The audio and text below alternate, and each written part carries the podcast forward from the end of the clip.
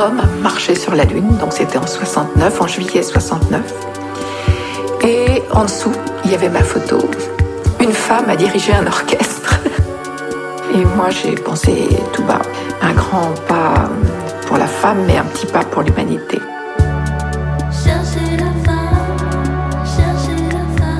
Le podcast qui parle des femmes et qui fait parler des femmes du monde de la musique. Bonjour à toutes et à tous. Je m'appelle Flore Benguigui et je suis une femme du monde de la musique parmi tant d'autres, en tant que chanteuse, autrice et compositrice au sein du sextet L'Impératrice. À travers ce podcast, je cherche à mettre en lumière les femmes trop méconnues de l'industrie de la musique.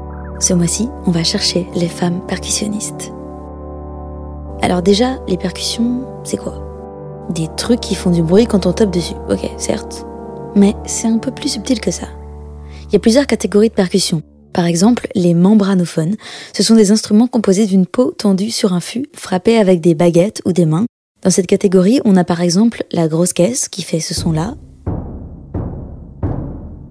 Mais aussi les tomes, tambours, tambourins. C'est bon euh, la grosse caisse. Merci Michel. Euh, les timbales et la caisse claire aussi, qui sonne comme ça. À côté des membranophones, il y a aussi les idiophones, des instruments dont le son est produit par le matériau de l'instrument lui-même lors d'un impact produit par un accessoire extérieur ou une autre partie de l'instrument. Et ouais, vous faisiez les malins, mais en fait, c'est pas si idiot, les idiophones. Comme le xylophone, le marimba, qui sonne comme ça.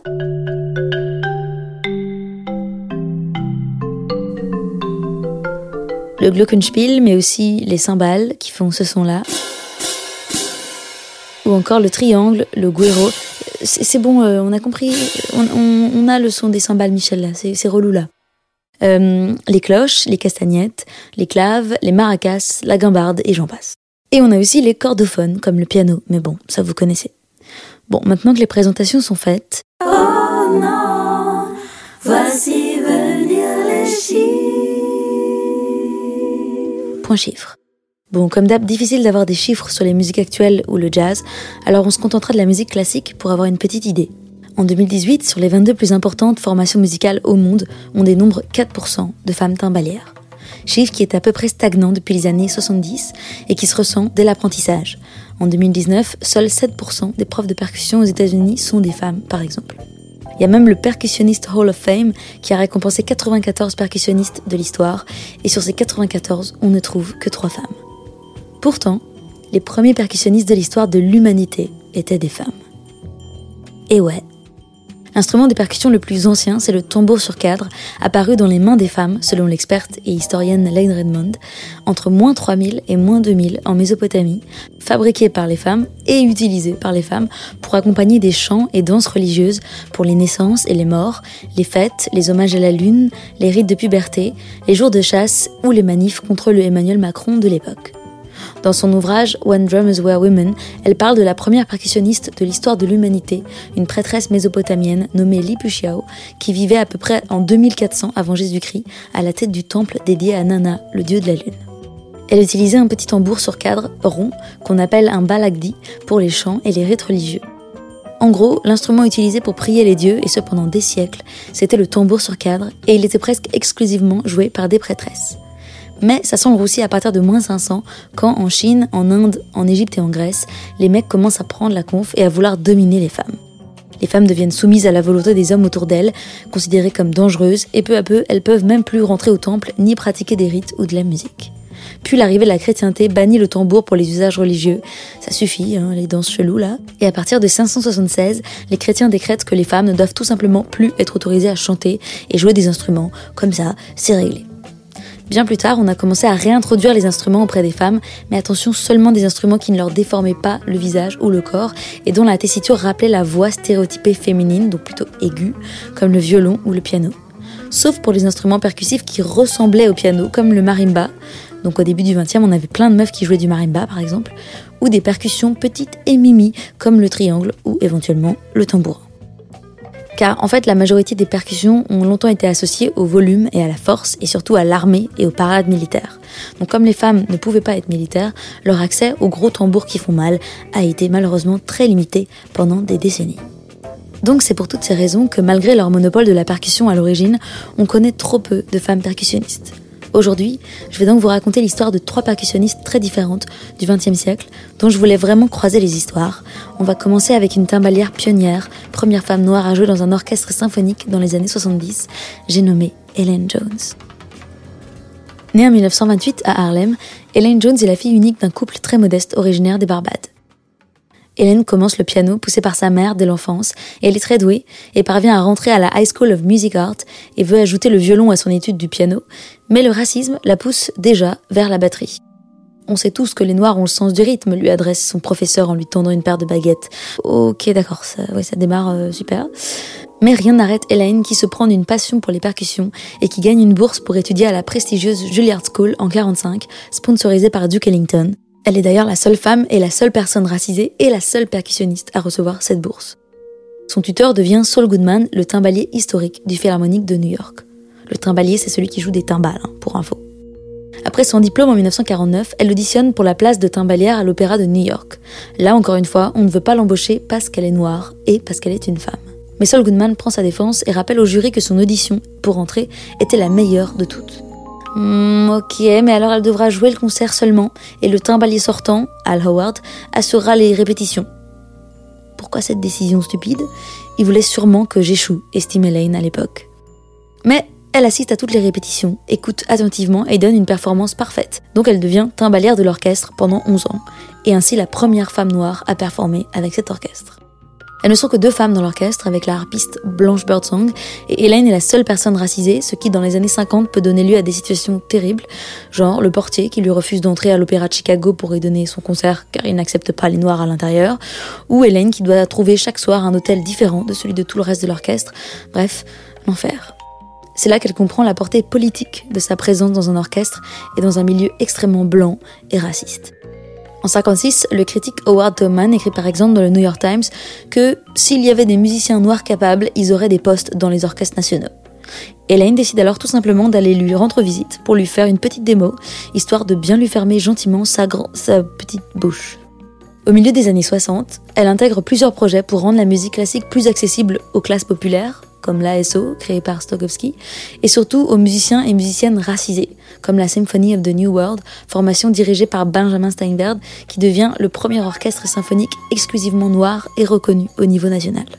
Elle décide de réunir d'autres musiciens afro-américains de renom, le violoniste Alfred Brown et l'oboïste Harry Smiles, on était presque, et le violoniste Benjamin Steinberg pour essayer de résoudre le problème de la représentativité des femmes et des noirs dans les orchestres symphoniques.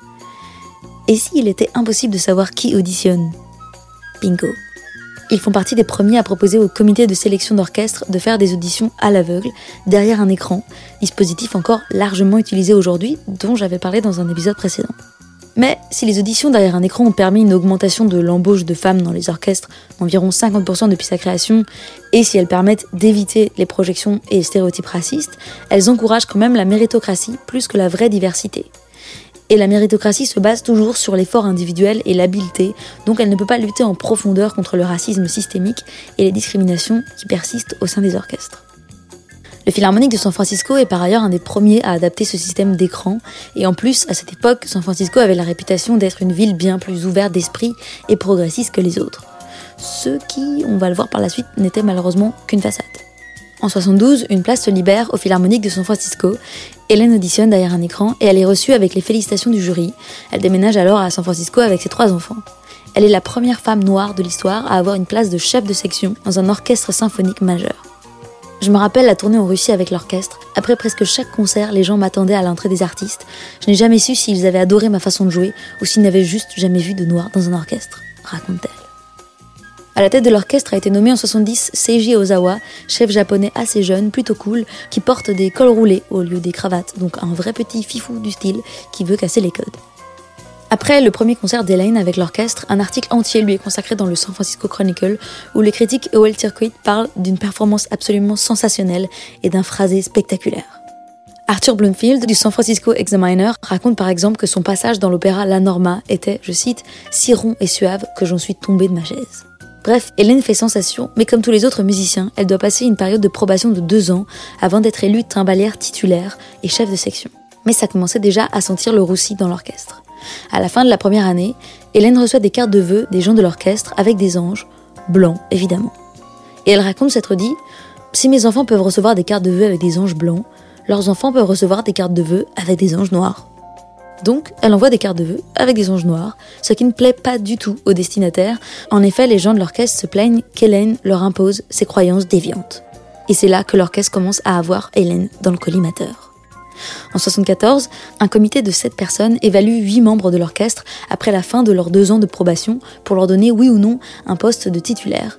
Et bizarrement, seuls les deux noms blancs parmi eux, soit Hélène et le bassoniste japonais Ryohei Nakagawa, sont refusés. Pour vous donner une idée, lors de son audition d'entrée derrière un écran, elle avait reçu 920 points sur 1000. Lors de ce premier vote, deux ans plus tard, elle reçoit 177 points sur 700. Donc deux des membres du comité lui ont donné le score humiliant de 1 sur 100 lors de ce deuxième vote. Hélène est dévastée. Comment d'un seul coup je peux être devenue aussi mauvaise? demande-t-elle. Le chef Seiji Ogawa est aussi très fâché de cette nouvelle et quittera la direction de l'orchestre quelques années plus tard. Mais Hélène ne se laisse pas faire. Elle poursuit l'orchestre en justice pour racisme et sexisme, fait la une de la presse nationale, crée des protestations dans toute la ville et menace les subventions de l'orchestre.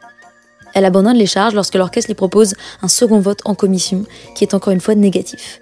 Elle engage un autre procès, mais le perd en 1977. Quelqu'un m'a dit que je n'étais pas aimée au sein de l'orchestre parce que je ne me conformais pas à l'image soumise d'une femme noire et que j'avais immédiatement défendu mes droits avec fierté et non avec l'humilité douce que certains considéraient plus convenable. J'étais soliste, donc à la tête de la section percussion et donc mieux payée que les autres musiciens de ma section, première fois pour une femme noire. J'étais expérimentée et compétente, le chef et le public le savaient. Mais la situation était exacerbée par le fait que l'orchestre avait, en plus de moi, un chef et un autre soliste de section d'origine non européenne. Avoir ces trois non-européens à des positions de pouvoir dans un seul orchestre, c'était un peu trop pour leurs égaux. Hélène continue à jouer avec un autre orchestre de San Francisco, celui de l'Opéra, pendant 25 ans, mais sa carrière demeurera symboliquement détruite. Elle donne beaucoup de cours de musique et de conférences à travers le pays et reste toute sa vie très engagée contre le racisme et le sexisme. En 98, elle prend sa retraite et écrit son autobiographie Little Lady with a Big Drum et nous quitte en décembre dernier, à l'âge de 94 ans. Une musicienne dont le talent a donc été injustement méconnu à cause de son genre et de sa couleur de peau, et dont il fallait que je vous raconte l'histoire. Mais heureusement, d'autres percussionnistes noirs, nés un peu plus tard, ont connu des destins plus réjouissants comme la percussionniste Bobby Hall, née en 1950 à Détroit.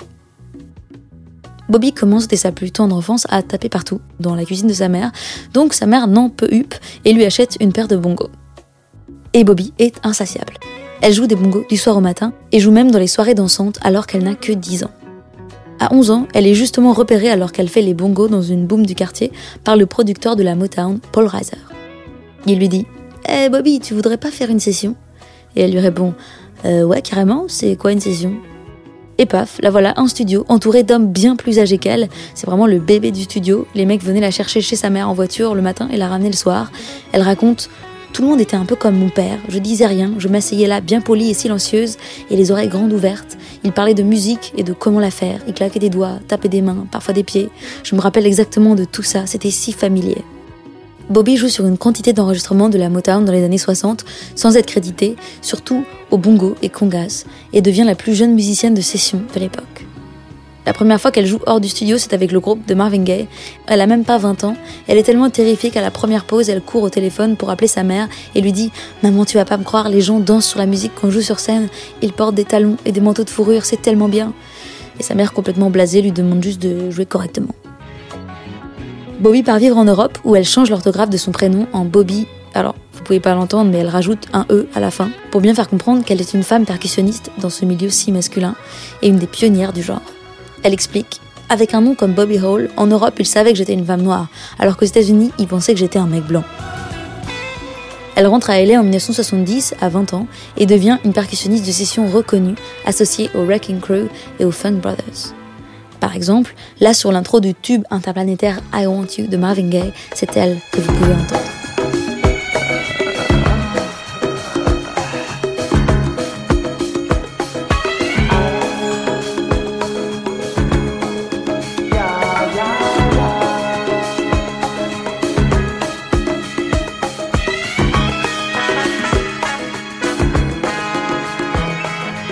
Encore dans une autre intro mythique, celle de Inner City Blues, alors qu'elle n'a que 21 ans.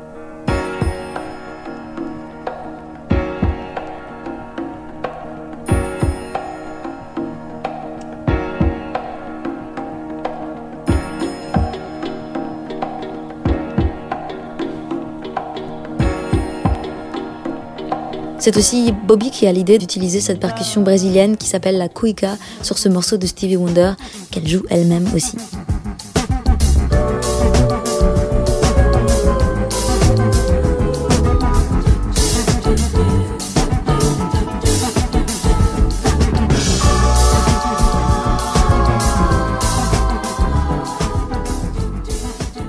Bobby Hall joue pour Bob Dylan, Bill Withers, Carole King, Marvin Gaye, Aretha Franklin, Johnny Mitchell, Janis Joplin, Tracy Chapman, Donald Byrd, les Doobie Brothers, Dolly Parton, Tom Petty, Stevie Wonder, James Taylor, Pink Floyd, The Doors et même Fanny, le Super Girls Band de mon épisode précédent.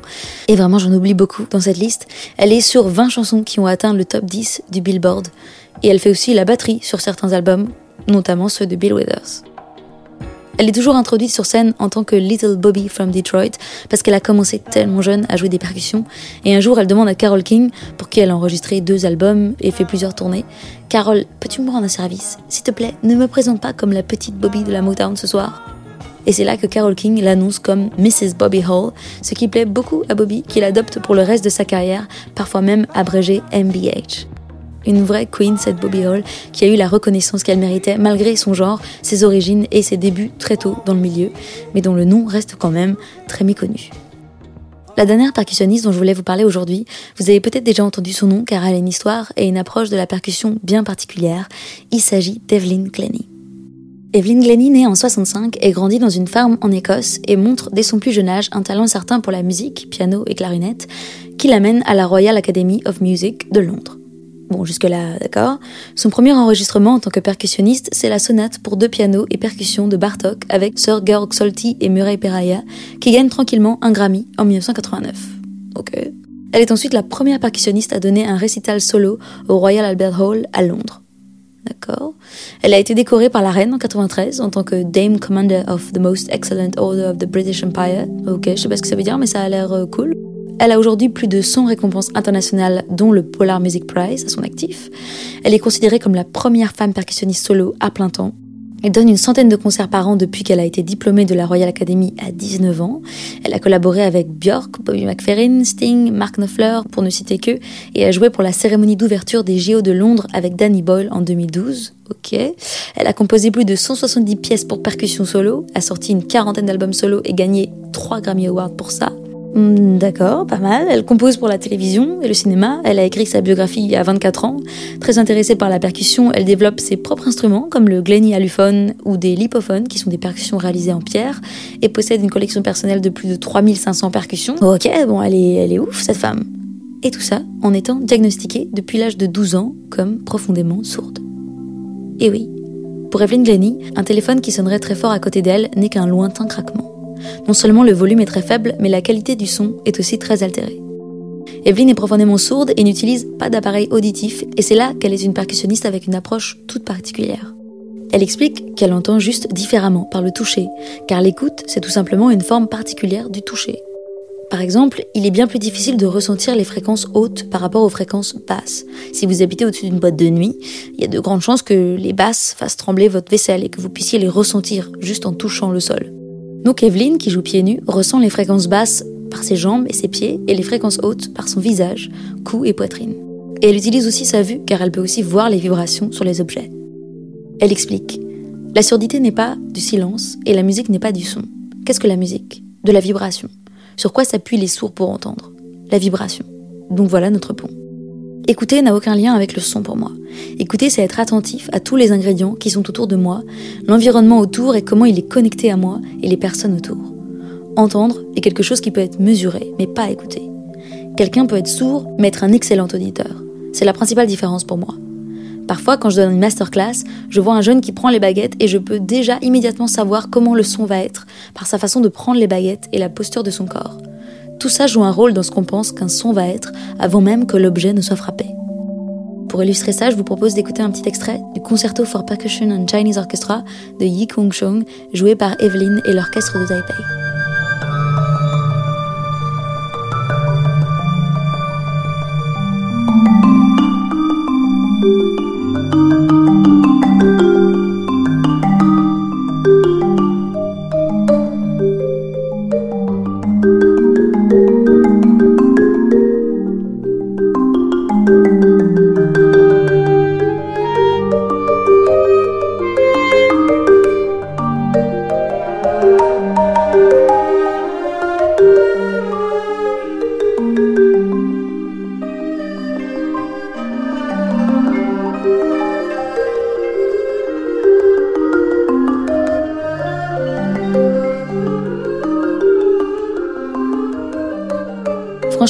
Personnage fascinant et une immense pédagogue.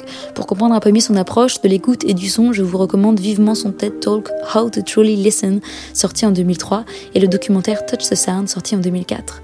Et toutes ses vidéos sur YouTube, bien entendu, il y en a énormément, elle est super active.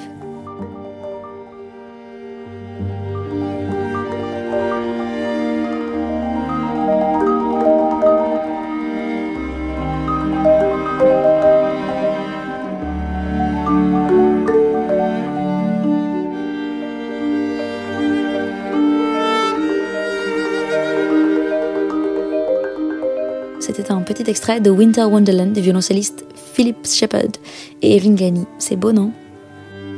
Merci Evelyn Glennie, merci Alan Jones et merci Bobby Hall et merci à vous d'avoir écouté la première partie de cet épisode. N'hésitez pas à la partager autour de vous si elle vous a plu. On continue la semaine prochaine avec une interview de la percussionniste et multi-instrumentiste Natasha Rogers. Mais avant ça, on se retrouve le jeudi 25 mai à la Petite Halle de la Villette pour la prochaine nuit Chercher la femme avec une table ronde sur les percussionnistes avec Lucie Antunes, Natasha Rogers et Melissa Hayé, suivi des lives d'Astron et Julia Jean-Baptiste et une performance de écran total. Prenez soin de vous. Bisous.